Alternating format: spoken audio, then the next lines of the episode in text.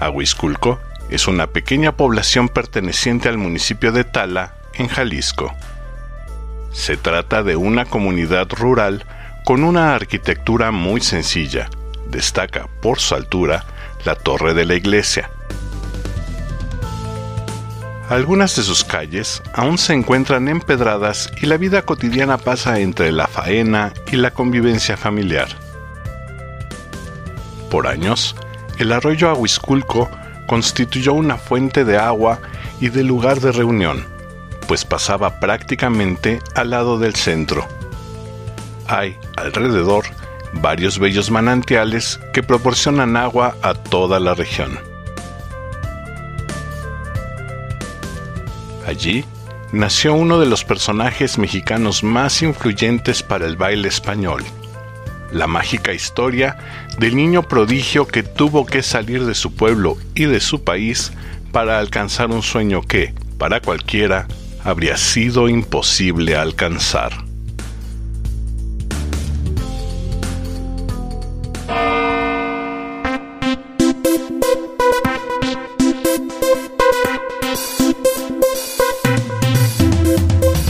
Una maravillosa pieza de ingeniería construida con los materiales del cosmos, es el elemento a través del cual contactamos con todas nuestras realidades. Imperfecta, con algunas partes sin pulir, filtra, enfoca, disipa o nubla las imágenes que se encuentran del otro lado. Bienvenidos a la ventana amorfa. Hoy presentamos Manolo Vargas.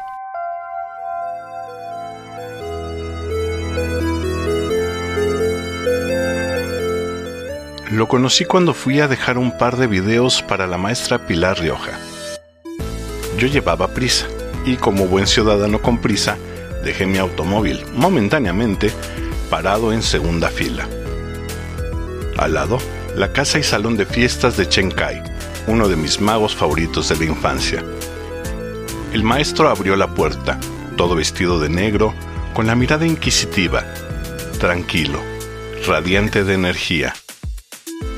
Yo, con un ojo en el coche y el otro en Chenkai, cuya mirada traté de encontrar para saludarlo.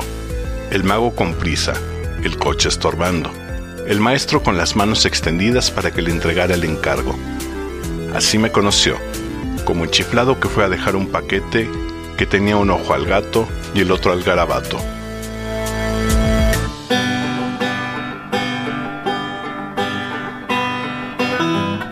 José Aranda nació a principios del siglo pasado en Ahuisculco. Su madre fue la segunda esposa de su padre y tuvo una media hermana. Su situación económica era cómoda. Su padre era, según palabras de Manolo, un hombre de a caballo, siempre con el fuete en la mano. Su joven madre era amante de la naturaleza, muy hábil con las manualidades y una excelente bailarina. Manolo comenta que seguramente el amor al baile le nació al ver bailar a su madre. Pero como su padre era el cacique del pueblo, tenía que reprimir su gusto por la danza para que la gente no tuviera de qué hablar.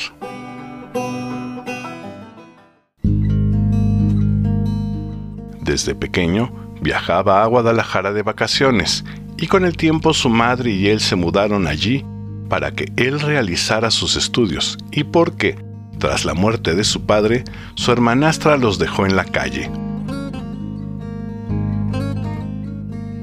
Ya en la escuela, comenzó a sentir un gran interés por la actuación. Le entusiasmaba participar en las obras de teatro escolares y le gustaba inclusive preparar su vestuario. Cuando veía una foto de una bailarina o bailarín en alguna revista, la recortaba y la escondía debajo del colchón, pues pensaba que estaba haciendo algo malo. Así la educación en aquellos tiempos. A los 14 años, deja los estudios para trabajar como cobrador en los camiones que van de Guadalajara a Tlaquepaque Al poco tiempo su tía Cuca les envió una carta en donde pedía su ayuda, pues estaba pasando por un mal momento.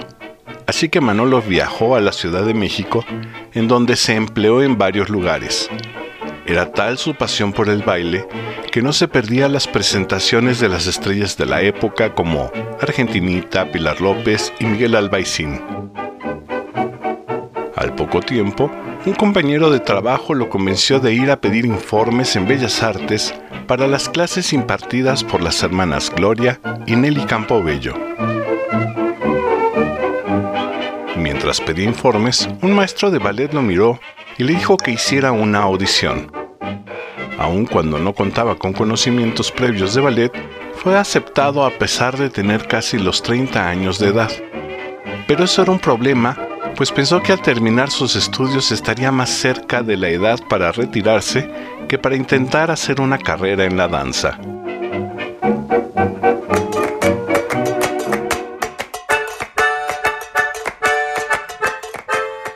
Sin embargo, el maestro de baile folclórico lo invitó a un grupo que daba espectáculos principalmente para turistas.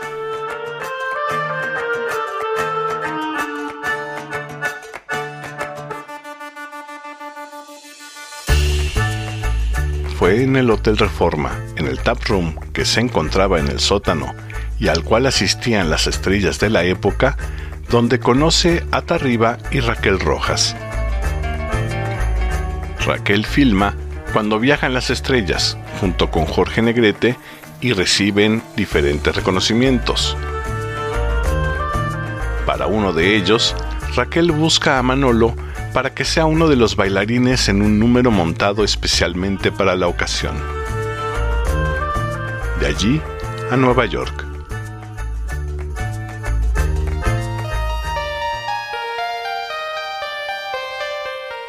En Nueva York, conoce a Argentinita, quien le da una oportunidad después, en un momento afortunado para Manolo, quien se había quedado desamparado, sin dinero y en la calle por una mala jugada que le hicieron. Allí es donde nace Manolo Vargas, pues el segundo bailador de Argentinita era José Greco y no quería tener dos Josés. Al principio, Manolo mostró su falta de técnica y desconocimiento de la danza, lo que hizo que la argentinita le pidiera que se preparara mejor y que regresara en un año.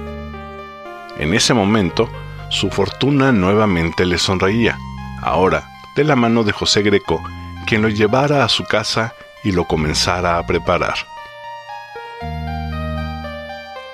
Meses después, regresa para pedirle una nueva oportunidad a la argentinita. Su gran momento llegó cuando se presentaron en el Carnegie Hall, donde fueron ampliamente aclamados por el público.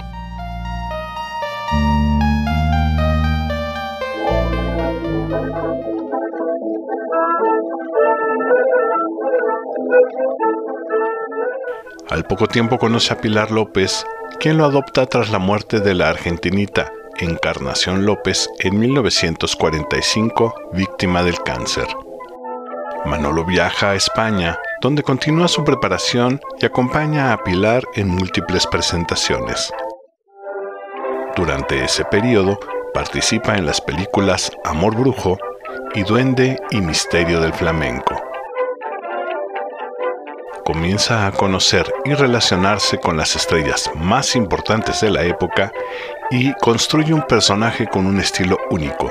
Su baile era muy particular, poderoso, como un gran imán, a la vez sutil y violento.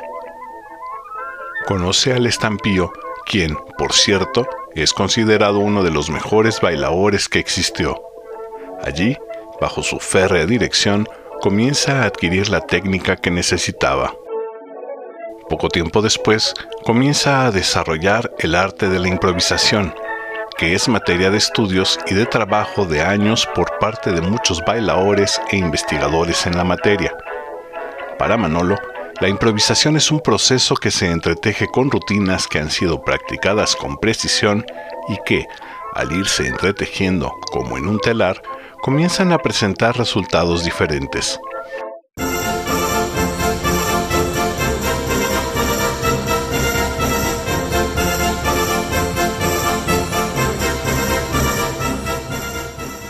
Para 1955, decide dejar de colaborar con Pilar López y funda el ballet Jiménez Vargas con el bailaor mexicano Roberto Jiménez. Su trabajo fue reconocido en todo el mundo y colaboraron intensamente hasta los años 60 cuando deciden darse un descanso. Manolo regresa a México con la firme intención de compartir los conocimientos que adquirió durante su meteórica y extraordinariamente fructífera carrera. Alternó en los escenarios con las más importantes estrellas de la danza española y tuvo la oportunidad de tomar clases con los principales maestros y bailaores. Fue reconocido en todo el mundo. Curiosamente, y como sucede constantemente en nuestro amado México, es mejor recordado en España que en su tierra natal. En México, Manolo comienza su trabajo docente, integra sus conocimientos con técnicas de manera que comienza a generar un método integral que permite a sus alumnos adquirir conocimientos técnicos, humanos y sensoriales.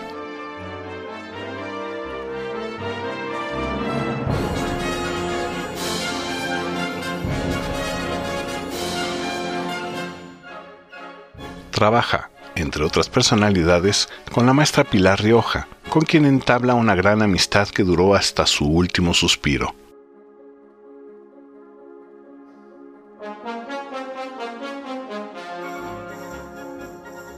En su última etapa compartieron el mismo edificio.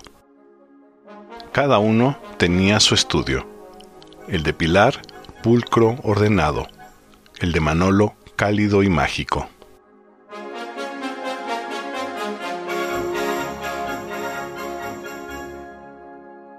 Tenía una mirada que desnudaba. No era incómoda, era mágica como la de un chamán. Sabías que podía leerte, pero era a la vez apacible.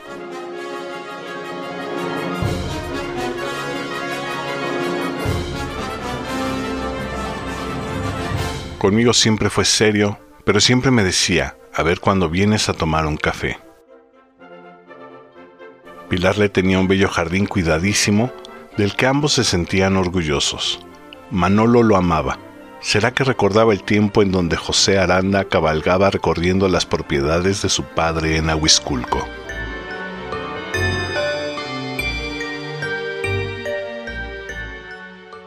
La última entrevista a Manolo se dio después de una larga discusión entre Manolo Vargas y José Aranda. No, no era un experimento esquizofrénico o de alguna otra señal de locura. Por el contrario, era una poderosa herramienta a la que recurría para explicar las cosas. El motivo de la discusión fue si yo podía registrar en video la entrevista. Manolo se opuso. Sentía que exponerse como un adulto de la tercera edad lo acabaría. Por su lado, el ranchero José le explicaba que no había nada que ocultar, que era algo natural Manolo ganó la discusión. Así me lo explicó mientras se acomodaba el micrófono y yo me sentaba en el piso de su estudio donde había acomodado el equipo para grabarlo. Se me hizo sobrenatural, profundamente sensible.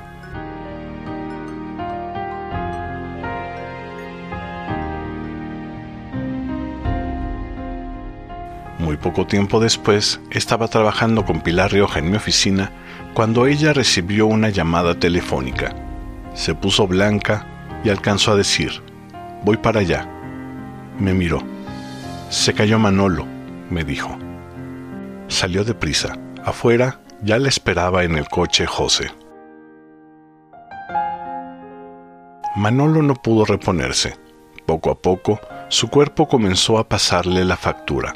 Aún así, siguió dando sus clases hasta el último día. Recordé que, al final de la entrevista, apareció José Aranda. Confesó que estaba muy cansado, que había sido una gran vida. A todos nos escurrieron las lágrimas por las mejillas. Junto con Oscar Tarriba, Manolo Vargas fue uno de los grandes maestros de la escuela flamenca mexicana. Manolo fue una estrella, un gran maestro, un visionario, un inusual caso de éxito, pero, sobre todo, una gran persona, un profundo ser humano. Otro de los grandes que tanta falta nos hacen desde febrero del 2011.